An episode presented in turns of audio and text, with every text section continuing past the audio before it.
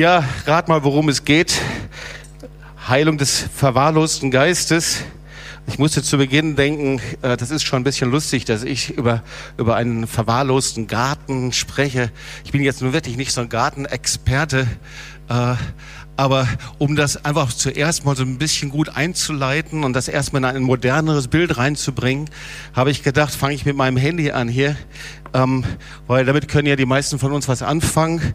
Äh, bei vielen Christen ist es so, sie haben zwar ihren Glauben und das ist so wie dieses Handy hier, äh, sind bei vielen Menschen, ich glaube, die meisten Menschen glauben irgendwie an Gott. Das Problem ist nur, sie haben keinen Code, damit sie die Verbindung bekommen zum lebendigen Gott. Das ist das Problem. Ja, also diesen Code zu haben, wie bekomme ich Verbindung zum lebendigen Gott? Wie bekomme ich eine persönliche Beziehung zu ihm? Und darum geht es bei dieser Predigt um die Heilung des verwahrlosten Geistes, um den speziellen Code für unser Leben. Es ist viel mehr als jetzt mal so eine seelsorgerliche Option, sondern diese Predigt kann dein Leben verändern. Jetzt ist es ja mit ähm, Gärten so, ähm, so viel weiß ich zumindest, dass wenn man sie neu anlegt, gibt es ja ab und zu mal, da wird, werden Häuser gebaut, dann wird zuletzt dann neu ein Garten angelegt, da wird dann Rasen und Gras eingesät. So, das heißt also, so ein neuer Garten, der ist ziemlich leicht angelegt, da werden neue Platten gelegt oder auch dieser Garten hier rum, rings um unser Haus, siehst du auch, der ist auch noch nicht so ganz alt, äh, so der wächst schön und und das geht noch alles ganz gut. Aber wenn der, Alt, der Garten dann älter wird, die Bäume werden größer und die Wurzeln tiefer, äh, dann kann auf einmal alles ganz buschig werden und ähm, da wächst dann auf einmal Unkraut. Auf einmal mh, hm, verlässt einen dann auch die Lust, irgendwie diesen Garten zu bearbeiten. Da denkt man, ach, das kann man doch stehen lassen und die paar Dornen, Disteln sind auch nicht so schlimm und dann verliert man manchmal sogar den Blick für Verwahrlosung denkt, doch, ist doch schön, ich liebe das, so viel Unkraut im Garten und so viel dornige Büsche, ist doch herrlich, die Brennnesseln, das ist doch auch ganz toll. Äh, und irgendwie verliert man den Blick und so ist das auch im geistlichen Leben, äh, im Leben mit Gott. So wenn man dann so seine ersten Schritte mit Jesus geht, da siehst du dann eben, dass dieser Garten gut gepflegt sein soll. Ähm, und du gehst eben die Schritte mit ihm, die du vielleicht auf dem Glaubensaufbauwochenende gelernt hast. Ähm, aber wenn du längere Zeit mit Jesus unterwegs bist, da verliert man manchmal so den Blick für den Garten, den Blick für sein eigenes geistiges Leben. Man weiß, wie es läuft und man hat immer noch so sein Plätzchen, wo man sich dann in den Liegestuhl setzt und vielleicht auch noch ein bisschen Sonne ergattert.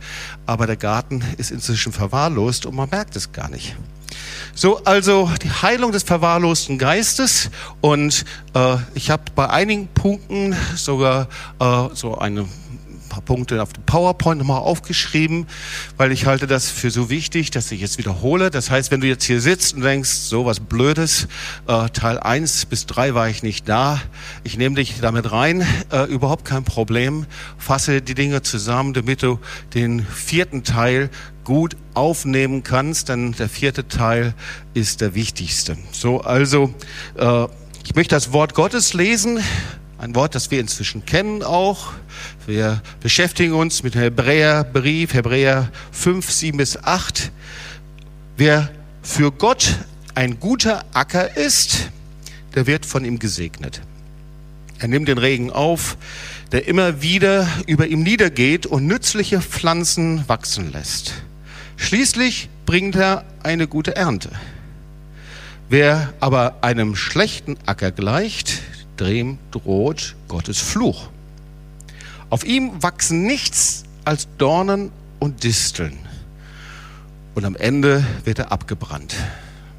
Ich finde, das ist eine ziemlich erschreckende Alternative. Es gibt eigentlich keine Alternative, weil wer möchte schon abgebrannt, wer möchte unter Fluch sein, unter Gericht sein? Ganz sicher nicht. Wir haben keine Option. Gott hat uns berufen, und gerufen, ein fruchtbarer Boden zu sein. Ein Garten, der nicht verwahrlost ist. Ich hatte heute mich mit Charlotte unterhalten und hatte gesagt, was ist denn so der Unterschied eigentlich zwischen einem verwahrlosten Garten? Was ist denn so der Gegenteil? So, und in der Bibel sehen wir äh, das Gegenteil von einem verwahrlosten Garten äh, oder vernachlässigten Garten. Das ist ein bewässerter Garten, ein gesegneter Garten, ein bearbeiteter Garten, ein, äh, ein Garten, dem es Spaß macht zu sein. Und wenn ich über verwahrlosten Garten spreche, dann spreche ich nicht über einen Garten hier draußen, sondern ich spreche über dein Leben, über unser Leben. Die Bibel vergleicht diesen Garten mit unserem Leben. Und äh, einen verwahrlosten Geist vergleicht die Bibel eben mit unserer Persönlichkeit, die entstanden ist. So, wir leben in einer Zeit, in der die Botschaft über das Wort Gottes gar nicht mehr so normal ist. Wenn du dir die Medien anschaust, das ist ein Teil meiner Wiederholung, aber es ist ganz wichtig als Grundlage, dann siehst du eben, dass wir in einer Gesellschaft leben, die ihre Orientierung verloren hat, die Koordinaten des Wortes Gottes, in dem Menschen entsetzt sind, wenn sie sich Äußerungen anschauen, wie zum Beispiel jetzt in jüngster Zeit im Wahlkampf in Amerika und denken, was ist denn eigentlich noch Lüge und Wahrheit, Täuschung, die subjektive Wahrheit? Eigentlich Wahrheit ist nicht mehr das Gegenteil von Lüge, sondern jeder spricht so von Wahrheit, wie er sich gerade zurechtschneidet. Das ist so ein Kennzeichen dieser Zeit. Und das Ergebnis ist, dass Menschen, obwohl es zum Beispiel uns hier in Deutschland gut geht und Europa gut geht, trotz Wirtschaftswachstum verschiedene Bereiche können wir nachlesen, dass wir in einem Milieu leben gerade, das man das Milieu der Verbitterung nennt. Gekennzeichnet von Unzufriedenheit, von Ängsten. Und die Gründe für diese Ängste und Unzufriedenheit, da spreche ich von einer Verwahrlosung, einem Geist der Verwahrlosung. Die Bibel spricht davon, dass es entweder eine Nation und Menschen und der Segen sind und vergleicht es mit einem fruchtbaren Garten oder aber unter einer Zeit des Gerichts, unter einer Zeit des Fluchs. Irgendwie, keine Ahnung, wie das zusammenhängt, aber wie wir das hier in Hebräer sehen, Hebräerbrief, wird das immer verglichen mit einem unfruchtbaren und verwahrlosten Garten. Und ich frage mich, was ist da unsere Verantwortung? Was ist die Verantwortung von der Kirche, von der Gemeinde in der heutigen Zeit? Wir können ja nicht immer nur auf andere schauen, sondern wenn Gott auf eine Nation schaut, dann schaut der Herr immer auch auf die Gemeinde, auf das Volk Gottes, auf uns, auf dich, auf mich. Und so wollen wir uns das mal anschauen und nochmal zusammenfassen, wen betrifft denn der verwahrloste Geist? Also wenn ich über den verwahrlosten Geist spreche, dann spreche ich aus unterschiedlichen Blickwinkeln. Das eine, da habe ich in der ersten Predigt äh, einiges gesagt, da gibt es eine Verwahrlosung durch die Vernachlässigung in der Kindheit von vielen Menschen.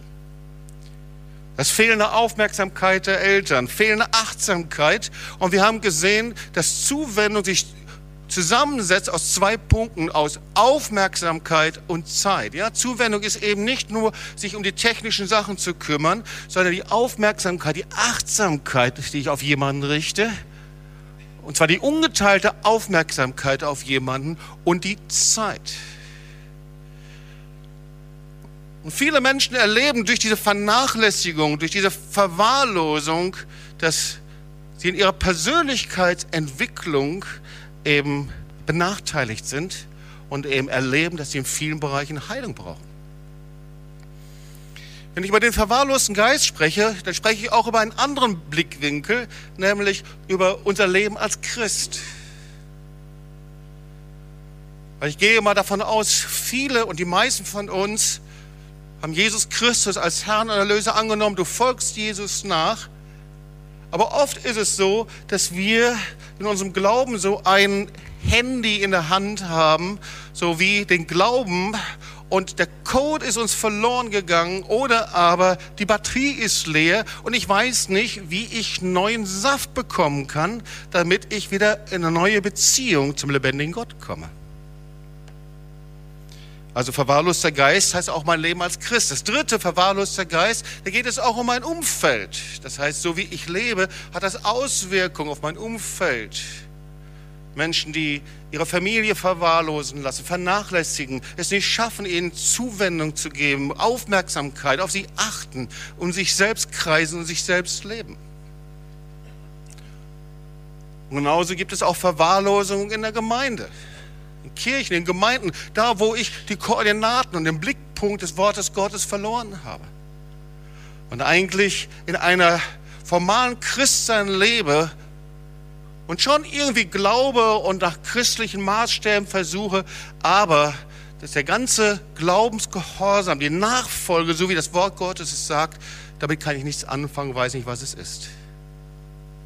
So, das sind die verschiedenen Blickpunkte. Dann sehen wir, was sind die Kennzeichen denn des verwahrlosten Geistes. Und ich habe gepredigt über die Dorn und Disteln, die wir im Wort Gottes finden. Und diese Dorn und Disteln, wenn darüber gesprochen wird, ist das immer ein Kennzeichen von Verwahrlosung. Wenn ein Acker eben nicht mehr geschützt wird, nicht mehr bearbeitet wird, dann wachsen Dornen und Disteln. Und wenn du schon mal versucht hast, Dornen und Disteln anzufassen, dann kann das eine recht schmerzhafte Geschichte werden. Hat sich jemand schon mal an Dorn und Disteln verletzt von euch? Also ihr wisst, wovon ich spreche. Man mag nicht so gerne Gemeinschaft haben mit Dorn und Disteln. Es hat sich noch niemand eine Dorne in sein Bett gelegt und eine Distel auch nicht sich zusammengekuschelt. Also Dornen und Disteln sind stachelig und bleiben alleine. Menschen mit einem Geist der Verwahrlosung sind irgendwie Menschen, die dann an einem Punkt dann alleine sind und unter Einsamkeit leiden. Ein Kennzeichen des verwahrlosten Geistes ist Trockenheit. Da ist etwas trocken geworden.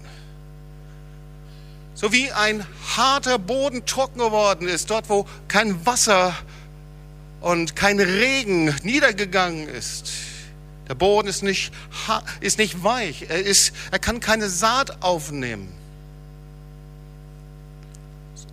Und das steht für nicht nur für ein Leben, sondern dieser trockene Boden, darüber habe ich gepredigt, steht für Herzen, die hart geworden sind. Die Bibel spricht von fleischernen Herzen und spricht genauso auch von steinernen Herzen. Immer wieder, wenn die Bibel vom Herz spricht, dann spricht sie über unser persönliches Leben. Herzen, die hart geworden sind durch Negativerfahrungen, hart geworden sind durch, dadurch, dass ich mich verschlossen habe, hart geworden sind, einfach, weil ich keine Nahrung mehr zu mir genommen habe, keine geistliche Nahrung, etwas vernachlässigt habe. Ein weiteres Kennzeichen ist, wenn der Boden hart geworden ist, ein Herz hart geworden ist, sich aus irgendeinem Grund verschlossen hat, dann kann keine Frucht entstehen. Du kannst Samen aussäen, aber dieser Samen, der, da gibt es keine Wurzeln, der Samen wird nicht wachsen und es wird keine Frucht entstehen. Und ein Kennzeichen des verwahrlosten Geistes ist, dass kein Schutz da ist. In Jesaja lesen wir, dass die Zäune eingerissen sind und da ist das Bild des Weinbergs in früherer Zeit. Da gab es einen Schutzturm und da gab es einen Zaun, der um diesen Weinberg gezogen wurde, damit die Füchse und Ungeziefer und Ratten da nicht eindringen konnten. Und dieser Zaun, der war eingerissen. Und sind eben meistens Menschen, die auch ohne Schutz leben und Schutz nicht erleben. Und das darf eigentlich nicht sein, weil Gott ist ja unser Schutz. Er sagt das ja ausdrücklich.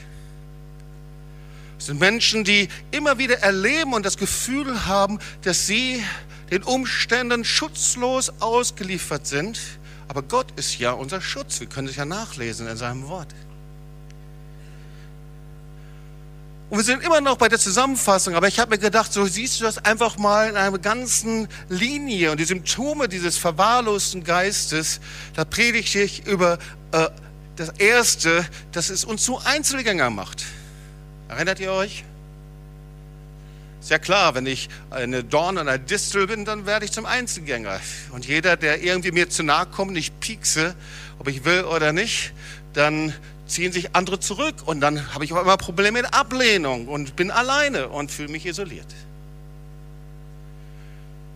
Und ein zweiter Punkt ist Bindungslosigkeit. Das heißt, ich habe große Probleme, Bindungen aufzubauen zu äh, anderen Menschen. Und das heißt eben, weil in diesem Wort Bindungen ist auch Verbindlichkeit. Ich habe Probleme, Wurzeln zu schlagen, anzukommen, irgendwann mal. Und wir wissen, dass wenn wir Jesus nachfolgen, dass es etwas mit dem neuen Bund zu tun hat. Verbindlichkeit, dass wir einen Bund schließen und sagen, Herr, ich folge dir nach und ich binde mich mit dir zusammen, dem lebendigen Gott. Wir haben ein anderes Symptom, das ist die fehlende Achtsamkeit. Darüber habe ich am letzten Sonntag gepredigt. Das heißt, es ist die fehlende Bereitschaft, auf das Wort Gottes zu achten. Manchmal kann ich das gar nicht, wie eine Instanz, die mir irgendwie innerlich fehlt. Und da, wo ich auf das Wort Gottes achte, da möchte ich Weisung hören, Rat annehmen und umsetzen. Das ist die Achtsamkeit. So wie Jesus Petrus einen Auftrag gibt und sagt, achte auf meine Schafe, hüte meine Schafe. Und der letzte Punkt gibt sicherlich noch einige mehr. Auch darüber habe ich am letzten Sonntag einiges gesagt. Kennzeichen eines verwahrlosten Geistes ist die innere Abkehr von Jüngerschaft, von jüngerschaftlichem Leben. Da sehen wir die Geschichte in Johannes 6, dass Jesus darüber predigt und sagt, ich bin das Brot des Lebens und wer mein Fleisch isst und mein Blut trinkt, er lehrt sie über das Abendmahl und lehrt sie darüber, wer er ist. Und dann sind da die 70 Jünger, die sagen, Jesus, jetzt reicht's mir. Ich gehe woanders hin. Und dann gibt es die Scheidung unter den Jüngern.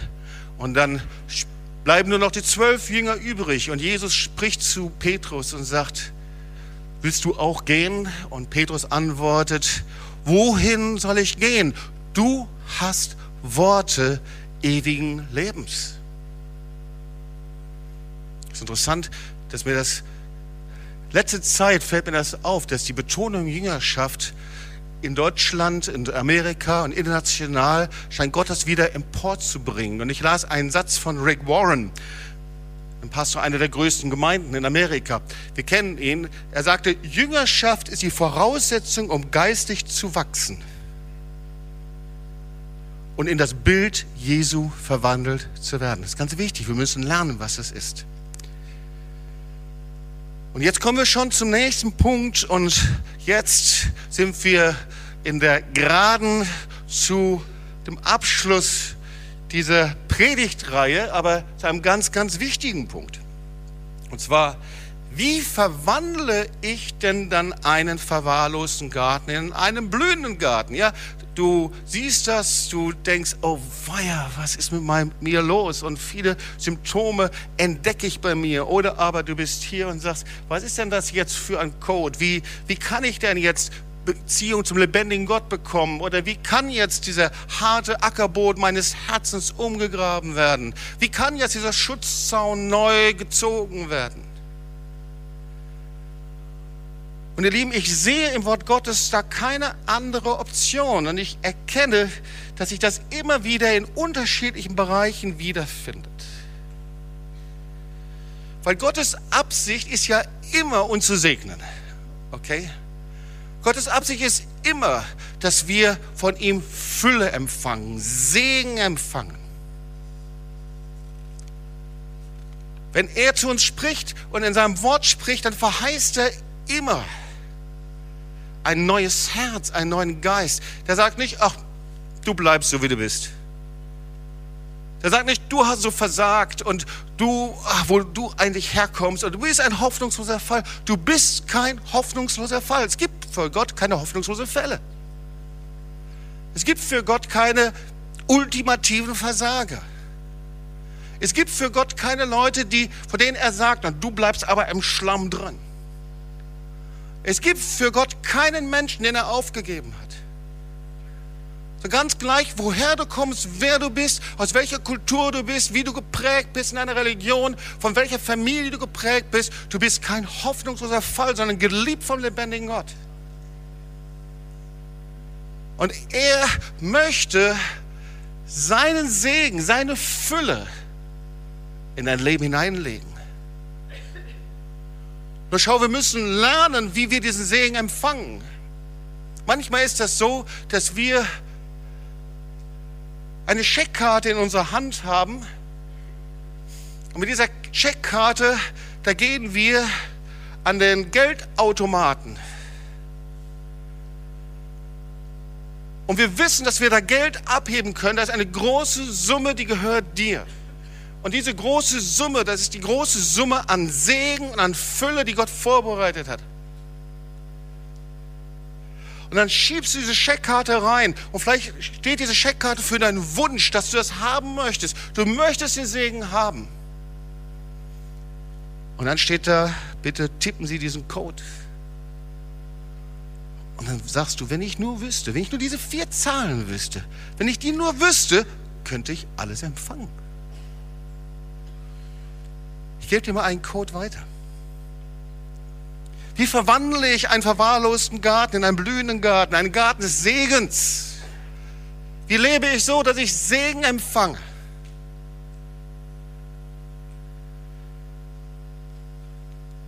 Der erste Schritt ist die bekannte Zuwendung.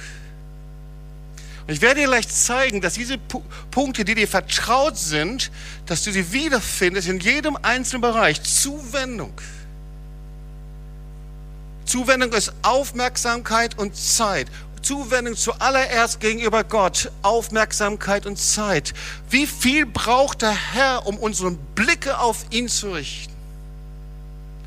Und dass du alleine hier bist, ist der erste Schritt, dass der Herr dich nehmen möchte und dich segnen will. Dass du der Einladung gefolgt bist, dass du Ja gesagt hast, dass du in den Gottesdienst gekommen bist, heißt ja, dass du Gott begegnen möchtest. Das ist schon ganz, ganz wichtig und wertvoll.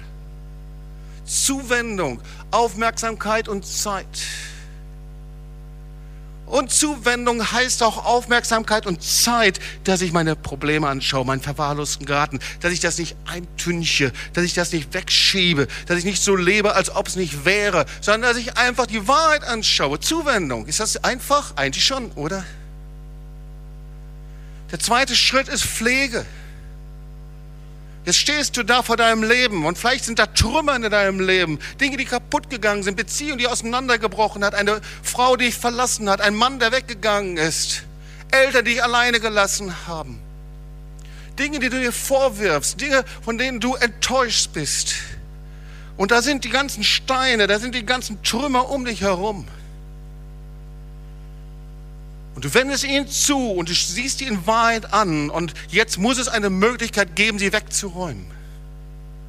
Das heißt, eine Pflege, Wegräumen, Reinigung. Die Frage, wie geht das? Wie kann ich die Disteln und Dornen wegräumen? Wie kann ich die Steine beiseite schieben? Was muss ich da machen?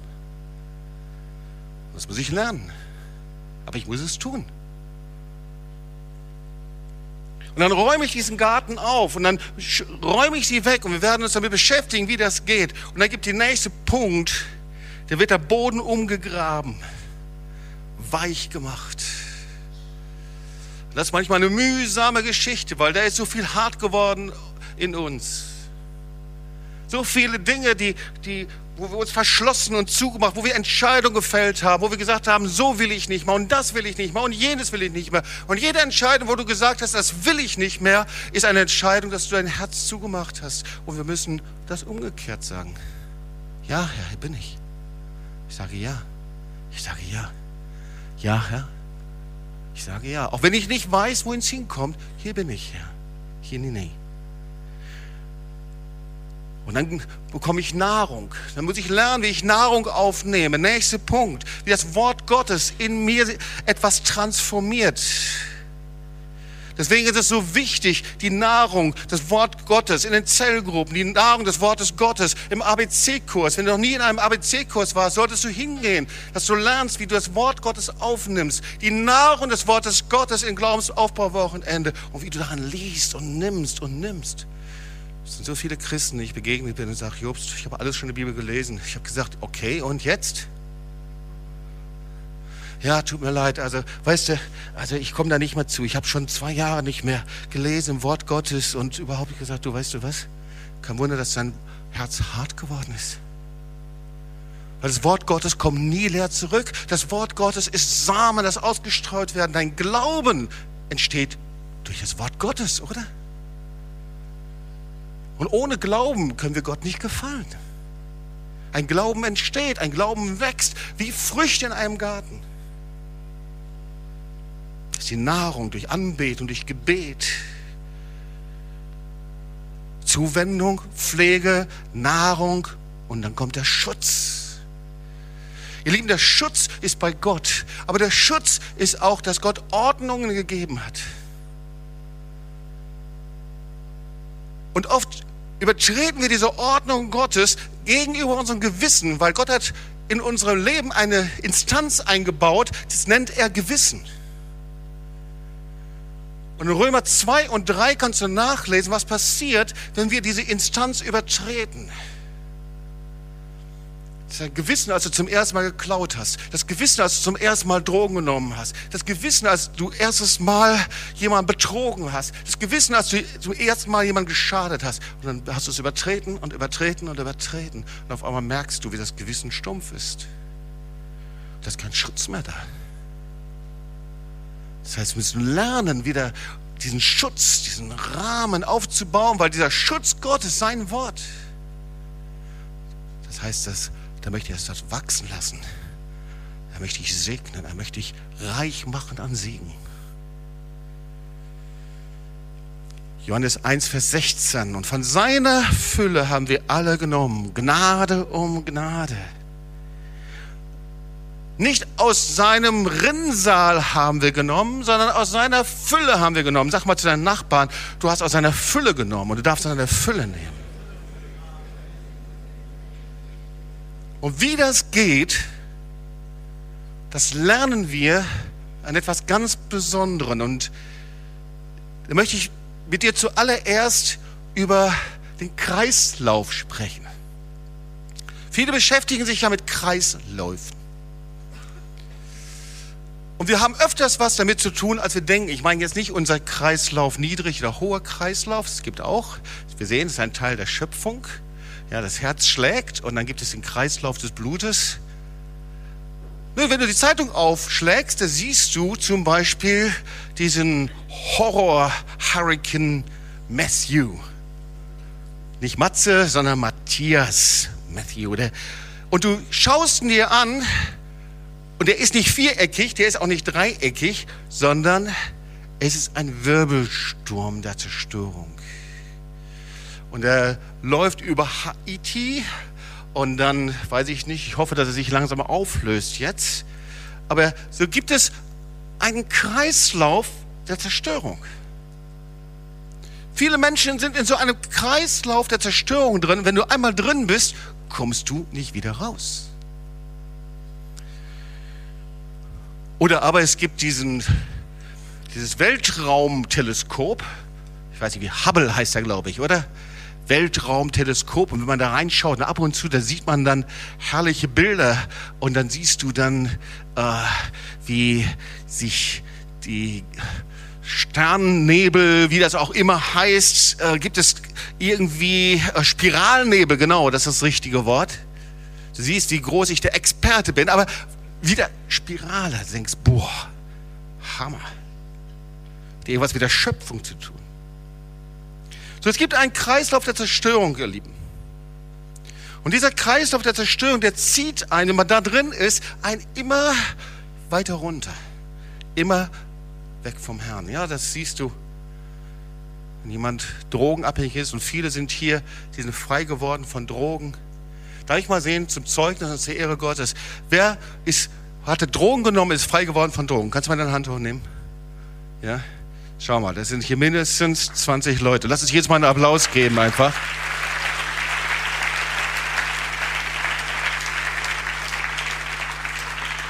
Und ich möchte jetzt sagen, als Hoffnung, wenn du hier bist und nimmst Drogen, hier sind einige, die nehmen Drogen.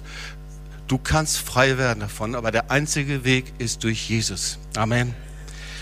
So, aber der Kreislauf der Zerstörung ist eigentlich immer gleich. Frust und Enttäuschung ist zuerst und dann kommt irgendein Gefühl vom Mangel. Ich muss diesen Frust und Enttäuschung ausfüllen und aus diesem Mangel heraus kommt Droge. Du nimmst dann irgendwas, ob Alkohol, Medikamente oder äh, irgendeine andere Droge. Und meistens, wenn du dann aufwachst und wieder einigermaßen normal bist, dann bist du völlig fertig, zerknirscht, fertig mit dir selbst. Du würdest dich am liebsten wegwerfen. Du verdammst dich selbst. Du hast einen Mangel und ein Frust und aus dieser Frust kommt wieder ein Mangel und wieder Droge, ein Kreislauf, der dich immer tiefer und immer tiefer zieht. Und zwischendurch denkst du, du packst es und das ist dann der Punkt, wo es dich wieder runterzieht. Kreislauf der Zerstörung. Oder du siehst es im Alten Testament, im Buch der Richter, da siehst du diesen Kreislauf vom Volk Israel. Sie lebten und Gott wollte sie segnen und sie lebten in Rebellion. Sie standen gegen Gott auf, waren nicht einverstanden, so wie der Herr sie führen wollte. Sie rebellierten gegen ihn und durch die Rebellion gegen Gott erlaubte Gott, dass sie bedrückt wurden durch die Feinde und dann immer, wenn es uns schlecht geht, dann sind wir nah dran, immer Buße zu tun. Das ist ja bei uns heute auch so. Dann schreien wir zum Herrn, dann tun wir Buße und so war es bei ihnen auch. Und dann, weil der Herr gnädig ist, hat er ihnen geholfen und dann fingen sie wieder an zu rebellieren und dann, und so ging der Kreislauf. Du siehst diesen Kreislauf im Buch der Richter bestimmt zehnmal. Also der Teufel arbeitet mit einem Kreislauf der Zerstörung und zieht dich immer tiefer. Und wenn du ein Bild davon haben möchtest, dann, wenn du das nächste Mal auf der Toilette bist, ziehst du einfach mal ab. Und dann siehst du, wie so ein Strudel entsteht und der das nächste Mal denk dran an den Kreislauf der Zerstörung. Denk an die Predigt. So, wir haben vielen Leuten gedient, ihr Lieben. Wir haben wirklich vielen Menschen gedient. Die waren in einem Kreislauf. Du hast versucht, sie rauszuholen. Du hast gesagt, es gibt Heilung, es gibt Rettung für dich, es gibt Schritte. Aber erst, wenn sie an ihrem Endpunkt waren, wirklich an ihrem Endpunkt, da waren sie im Gefängnis, alles kaputt, alles zerstört, da schrien sie zu Gott und da war es zu spät. Wenn du so in einem Kreislauf bist, heute ist für dich der Zeitpunkt, da rauszukommen. Gott spricht heute konkret in dein Leben hinein. Und Jesus will dich herausziehen aus diesem Kreislauf der Zerstörung. Ja. So. Es gibt einen Kreislauf des Lebens. Das ist die gute Botschaft. Nicht nur ein Kreislauf der Zerstörung, sondern ein Kreislauf des Lebens. Und diesem Kreislauf des Lebens, da arbeitet Gott mit geordneten Zeiten und Abläufen, wie in einem Kreislauf. Das sind Dinge, die geschehen immer wieder. Es ist ein Kreislauf des Segens. Ja, wir kennen das Gesetz von Saat und Ernte. Wir predigen regelmäßig hier drüber. Das ist ein Kreislauf des Segens. Gesetz von Saat und Ernte. Wir säen aus. Dann, wenn wir aussäen, ja, wir übertragen das auf Finanzen. Aber es ist genauso auch in deiner Beziehung, in der Liebe, die du weitergibst. Das, was du an Menschen Gutes weitergibst. Du säst aus. Und dann irgendwann wächst die Ernte heran und du verwendest die Ernte und es wird größer und es gibt Wachstum. Kreislauf von Saat und Ernte. Oder ein anderer Kreislauf, Jericho, okay? Ist jetzt nicht unbedingt das Schlauste. Das Volk Israel war Jericho. Jericho war besetzt. Die Mauern, die waren hoch. Die kamen da nicht rein. Und der Herr sagte, seid mir einfach gehorsam und geht im Glauben rum. Das war ein Kreislauf des Segens. Einmal, zweimal, siebenmal. Sie beteten den Herrn an. War ein Kreislauf des Segens. Die Mauern fielen ein. Es gibt einen Kreislauf des Segens. Oder 1. Mose 8, Vers 22. Solange die Erde steht, soll nicht aufhören Saat und Ernte, Frost und Hitze, Sommer und Winter, Tag und Nacht. Kreislauf des Segens bis heute. Wer ist einverstanden, dass es einen Kreislauf des Segens gibt? Ja? Und dazu gehört auch noch was anderes. Zu diesem Kreislauf des Segens gehören die biblischen Feste, die in Israel, im Volk Gottes, jedes Jahr gefeiert werden. Ja, Jesus, also das Wort Gottes sagt nicht, feiert die Feste mal so, wie sie fallen, sondern es ist ein Kreislauf des Segens. Ja, im April, März, April gibt es Pessach, Pfingsten und dann im Mai, Juni, da gibt es Shavuot, das ist das Pfingsten. Im September, Oktober, da gibt es das Laubhüttenfest. Und da gibt es noch viele andere Feste, aber das sind so die Hauptfeste. Und wir sind gerade jetzt so in einer Zeit, in der diese Feste gefeiert werden. Ja, am Dienstag, da haben wir Erev Yom Kippur. Am Mittwoch ist Yom Kippur. Ich werde gleich ein bisschen was darüber sagen. Und das hat was mit dem verwahrlosten Garten zu tun, interessanterweise.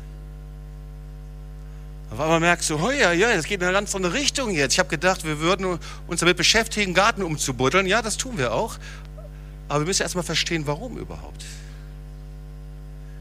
Schau mal, Gott nennt die Feste, das sind Zeiten der Begegnung. Und interessanterweise ist es eben nicht so, das machen jetzt die Juden und das jüdische Volk, sondern wir können nachlesen, dass es sogar ein Segen ist für die Nichtchristen und für die Heiden und für die Juden, für alle. Jedes der Feste spiegelt etwas von der Herrlichkeit Gottes und spiegelt etwas auch vom Jesus als Messias. Jesus, wisst ihr, er nahm an die Festen teil, er war beim Pessach, Shavuot. Und diese Feste, das sind nicht einfach ein Gesetz, sondern alle weisen auf Jesus hin. Und ich bin erstaunt, wie diese Feste etwas von diesem Kreislauf des Segens widerspiegeln.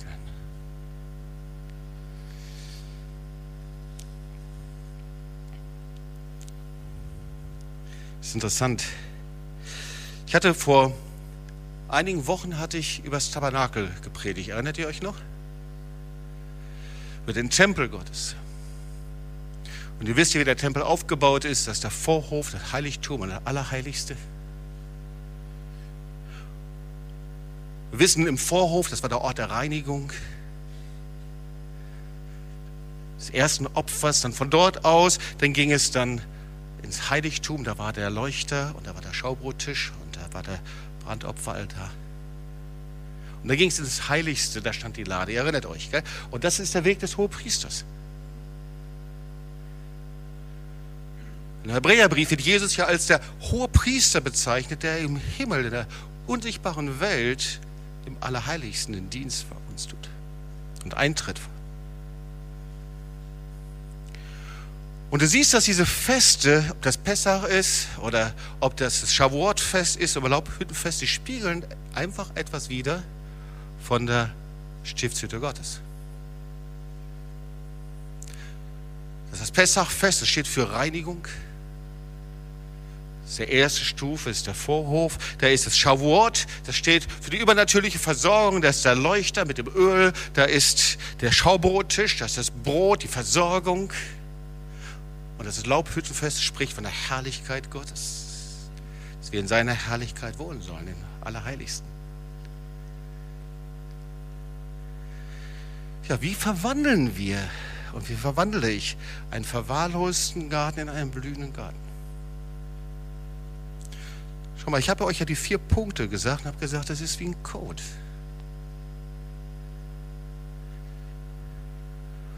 Schon mal, der erste Schritt ist, Jetzt stell dir einfach mal vor, du gehörst in alter Zeit, gehörst du zum Volk Israel und vielleicht hast du mal diese Bilder gesehen von dem Tempel und so weiter. Also der erste Schritt ist, du sagst, ich möchte in die Gegenwart Gottes kommen und du wendest dich einfach zu. Da waren dann Stufen und diese Stufen, die kann man heute noch besichtigen in Jerusalem. Da ging es diese Stufen hoch. Du wendest dich ihm zu. Du sagst, da will ich hin. Zuwendung. Sag mal zu den Nachbarn Zuwendung.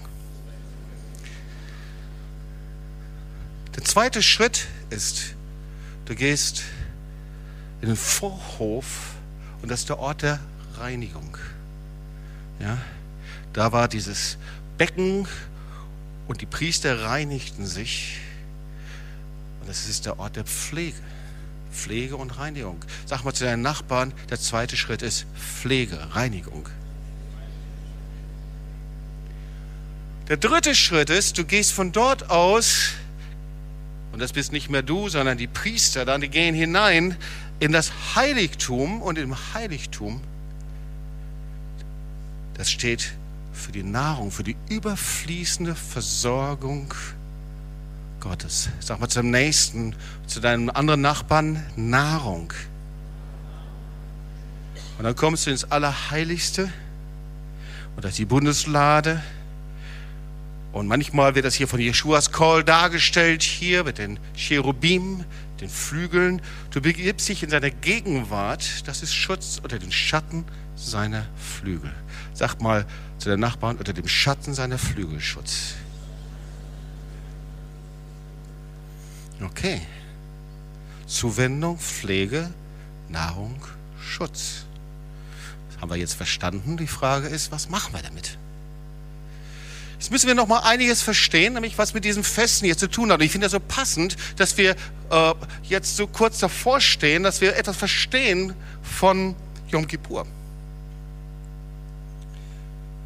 Wir hatten am letzten Sonntag hier eine Hochzeit und parallel dazu war es auch ein wichtiges Fest. Das war Rosh Hashanah, das war das jüdische Neujahrsfest. Und bei dem Neujahrsfest, das ist etwas anders als bei uns. Da werden nicht Raketen hochgelassen, sondern das Neujahrsfest, das ist die Zeit der Vorbereitung für das Jahr. Das heißt, das Volk fängt an zu fasten und Gott zu suchen und sich vorzubereiten, weil nach dem Neujahrsfest sind zehn Tage des Fasten und des Gebetes. Und nach diesen zehn Tagen da kommt der Tag, worüber ich was sagen möchte, und zwar Yom Kippur. Das ist der Tag, an dem die Beziehung zu Gott wiederhergestellt wird. Das ist der Versöhnungstag. Das ist der Tag, an dem die Steine aus dem Weg geräumt werden. Das ist Tag, der Tag, an dem der Garten wiederhergestellt wird. Das ist der Tag der Reinigung und der Versöhnung mit Gott. Und es ist der Tag, an dem die frische Salbung Gottes und neues Leben du von Gott empfängst. Hör zu, wenn du hier sitzt, egal wie dein Leben war, Gott hat etwas Neues für dich. Und selbst wenn du hier sitzt und sagst, ich verstehe gar nicht so richtig, was es meint, wenn du nur eine Sache verstehst und mitnimmst, Gott will dich nicht so lassen, wie du bist. Wenn du innerlich zu bist, trocken, hart, enttäuscht, frustriert, voller Hass, voller Aggression, habe ich eine Botschaft für dich. Jesus ist für dich ans Kreuz gegangen, damit dein Leben neu wird, damit dein Herz weich wird und deine Verwundung, Verletzung geheilt werden.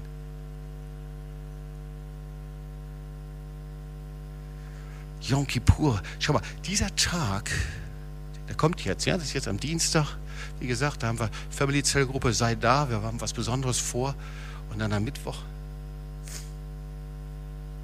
das ist für unsere jüdischen Freunde der heiligste Tag des Jahres.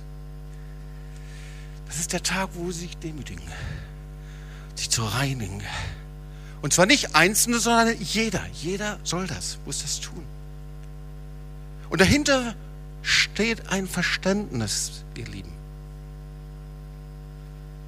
Ich habe versprochen zu Beginn der Predigt, dass wir uns diese Steine anschauen. Dahinter steht ein Verständnis, ihr Lieben. Die Steine der Sünde, bitte hör mir zu, ich sage das mit meinem ganzen Herzen. Die Steine der Sünde, da geht es nicht darum, dass es dir seelsorgerlich besser geht oder mir seelsorgerlich besser geht. Schau mal, Gottes Verlangen ist, dass er Gemeinschaft hat mit dir, dass er mit dir zusammen ist, sich segnet. Aber Sünde trennt dich immer von der Gegenwart Gottes.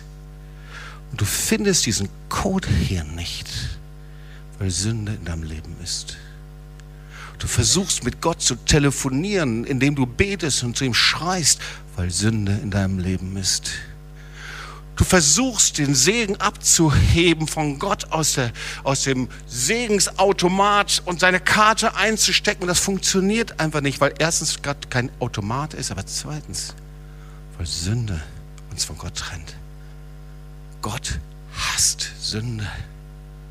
Gott hasst das, weil Sünde zerstört, ihr Lieben. Wir haben es hier in dem Rap gehört. Sünde zerstört. Sünde zerstört. Dein Leben ist von Sünde zerstört worden, nicht von Menschen. Sünde zerstört.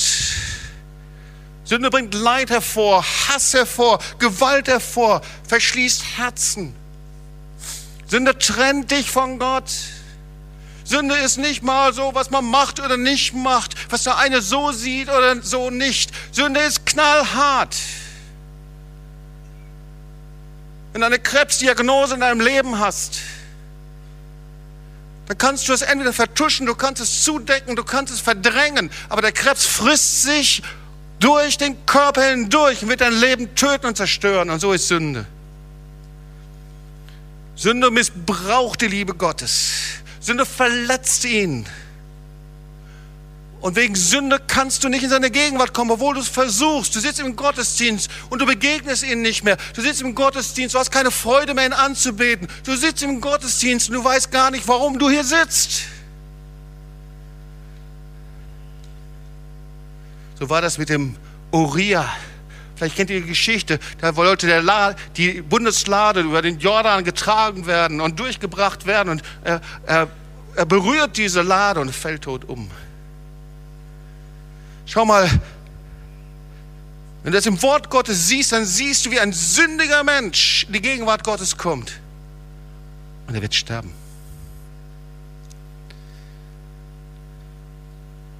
Und damit man in die Gegenwart Gottes kommen konnte, da musste die Sünde bedeckt werden. Und darum geht es beim Yom Kippur-Fest. Diese Sünde muss bedeckt werden. Jedes Versagen, alles muss bedeckt werden mit dem Blut. Das war das Verständnis. Wenn die Sünde bedeckt ist, dann bin ich frei, dann kann ich in die Gegenwart Gottes kommen. Wenn die Sünde bedeckt ist, dann kann ich mich den Steinen und den Sünden und das alles zuwerfen, kann sie rauswerfen, einfach rauswerfen, ganz einfach, wie alte Steine entfernen und ich muss nicht mehr damit leben. Und wir wissen, Yom Kippur, da geht es, ich habe immer gedacht, ein Ziegenbock, irgendwie das war mir nicht so klar, aber eigentlich geht es um zwei Ziegenböcke in Yom Kippur. Da war der erste Ziegenbock, der wurde genannt, das war der für den Herrn. Der wurde vom Hohenpriester geopfert und das Blut wurde im Allerheiligsten auf der Lade ausgegossen, damit es die Lade bedeckt. Das steht, dass Sünde und Schuld bedeckt wird. Und das ist das, was Jesus am Kreuz getan hat. Er hat sich selbst zum Opfer gemacht er hat sich zum Opfer gemacht, damit deine und meine Schuld bedeckt ist, die Katastrophe deines Lebens bedeckt ist, damit es zugedeckt wird und egal wer dich anklagt und verklagt, es nicht mehr zu sehen ist, damit der Zorn Gottes ist nicht mehr da, weil Jesus ist für dich ans Kreuz gegangen. Hat sein Blut für dich gegeben, damit deine und meine Sünde bedeckt ist.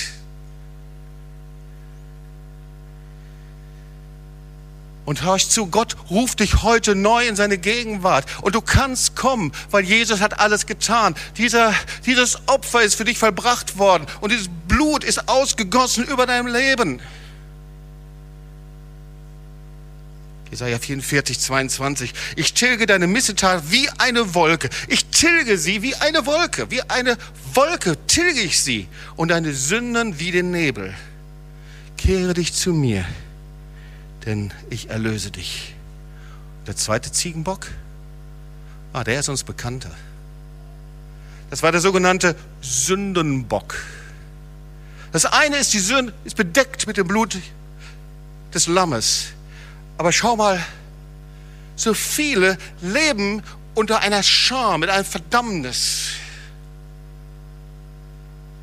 Dem Gefühl, unwürdig zu sein. Und da war Aaron und er legte diesem Sündenbock die Hände auf und er bekannte über diesen Sündenbock jede einzelne Sünde. Er sprach sie aus. Er sprach sie aus. Jede einzelne Sünde legte er auf diesen Sündenbock. Und dieser Sündenbock, der steht eben dafür, dass wir nicht mal so zum Herrn schlendern und sagen, Herr, ich bin schuldig geworden, bitte vergib mir und dann schlender ich wieder weg. Sondern er steht für das Bekenntnis.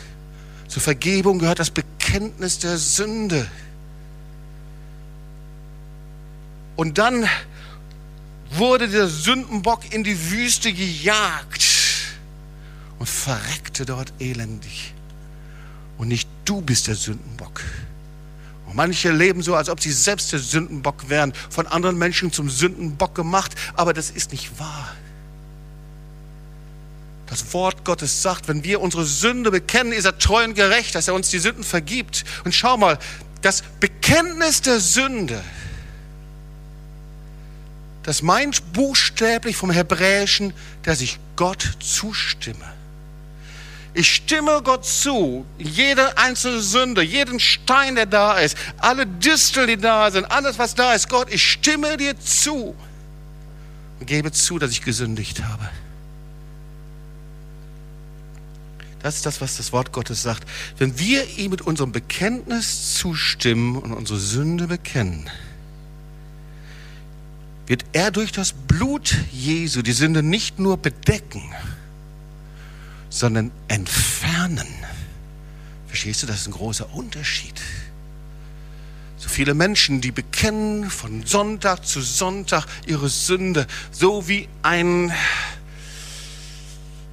wie eine Leier, die sie hinsagen. Aber Gott möchte die Sünde nicht nur bedecken, er will sie aus deinem Leben entfernen. Das geschieht durch dein Bekenntnis, indem du es aussprichst. Jede einzelne aussprichst, aussprichst. Vor einigen Jahren bekam ich einen Anruf von einem Pfarrer. Der Pfarrer, der war schon älter, hat die 70 überschritten. Hatte schon mehrere Therapeuten besucht und hatte große Probleme. Und irgendwie dachte ich, ich versuche ihm zu helfen. Und er kam, und wir saßen uns zusammen und er suchte Gott und er nahm sich die Zeit, er richtete sich auf, hat sich dem Herrn zugewendet, also eine Aufmerksamkeit auf ihn gerichtet. Und ich lehrte ihn darüber und ich sagte zu ihm, Wissen Sie, schauen Sie mal Ihr Leben an. Es ist die Zeit, jede einzelne Sünde zu bekennen und auszusprechen. Bekennen. Nur wenn wir etwas bekennen, uns dem zuwenden, dann kann der Herr es aus unserem Leben entfernen. Und dann nahmen wir uns Zeit. Irgendwann zuerst, da betete er selber, er fertigte so eine Liste an und schrieb alles auf und dann taten wir zusammen. Er hat das noch nie in seinem Leben getan.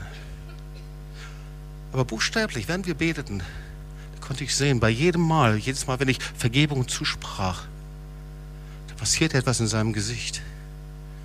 Kam Gottes Gegenwart, Gottes Herrlichkeit, Gottes Frieden kam auf ihn.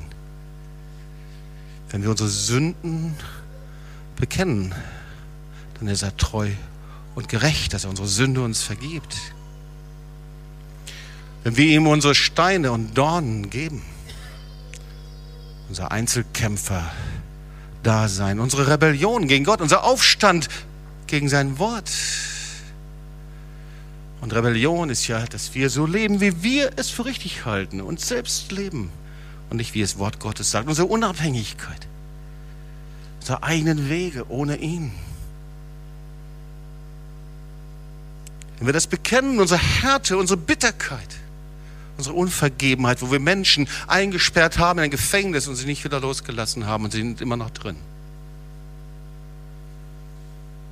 Unser innerer Aufstand gegen das Wort Gottes. Schau mal, dieses Wort Gottes ist der Same, der Frucht hervorbringt. Und der Glaube kommt aus dem Wort Gottes, aus dem gelesenen und aus dem gesprochenen Wort Gottes.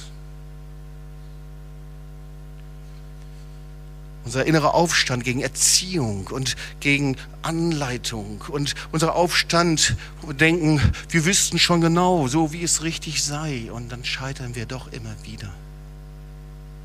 Das Problem ist nicht zu scheitern, ihr Lieben. Das Problem ist nicht die Hand auszustrecken und sich helfen zu lassen. Weißt du, der Herr möchte und da wollen wir jetzt gleich zusammen beten, dass dein Garten zu einem bewässerten Garten des Segens wird egal woher du kommst. Und du musst wissen, dass durch das Blut Jesu für deine Sünde bezahlt worden ist. Du musst wissen, dass Jesus, als er dich angeschaut hat, da hat er schon gesehen, wie du zum hinkommen kannst. Er hat gesagt, ich möchte endlich die Bücher schließen. Die Bücher der Anklage, die Bücher des Versagens, die Bücher der Sünde. Ich will sie endlich zumachen, ein neues Buch eröffnen. Das Buch des Lebens möchte ich öffnen für dich.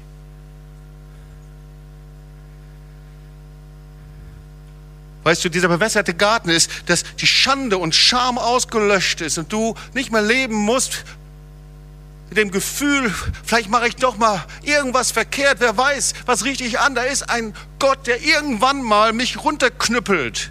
Nein, so ist es nicht. Ausgelöscht. Durch die Gnade Jesu, du hast einen Gott, der dich liebt, einen Vater, der dich anschaut und sagt, du bist mein Sohn, du bist meine Tochter. Ich adoptiere dich. Weißt du, wie sehr ich mich danach sehne, mit dir zusammen zu leben, wie sehr ich mich danach sehne, dir meine Liebe zu geben, dir zu erweisen, dass alles, was ich getan habe, für dich ist? Schau mal, dieser bewässerte, gesegnete Garten, den hat Gott vorbereitet, alles. Du brauchst nur hingehen und die Steine ihm hinzubringen und sagen, Herr, vergib mir. Hier ist mein Herz. Das Verschlossenheit, meine Sünde, meine Aggression. Herr, hier. Ich bin weggelaufen. Ich weiß nicht, was deine Steine sind. Aber der Herr möchte dir ein neues Herz, einen neuen Geist geben. Und Yom Kippur ist nicht nur einmal im Jahr, sondern jeden Tag neu. Und heute auch. Du bist frei, zu mir hinzukommen. Komm, lass uns aufstehen und wir wollen gemeinsam beten.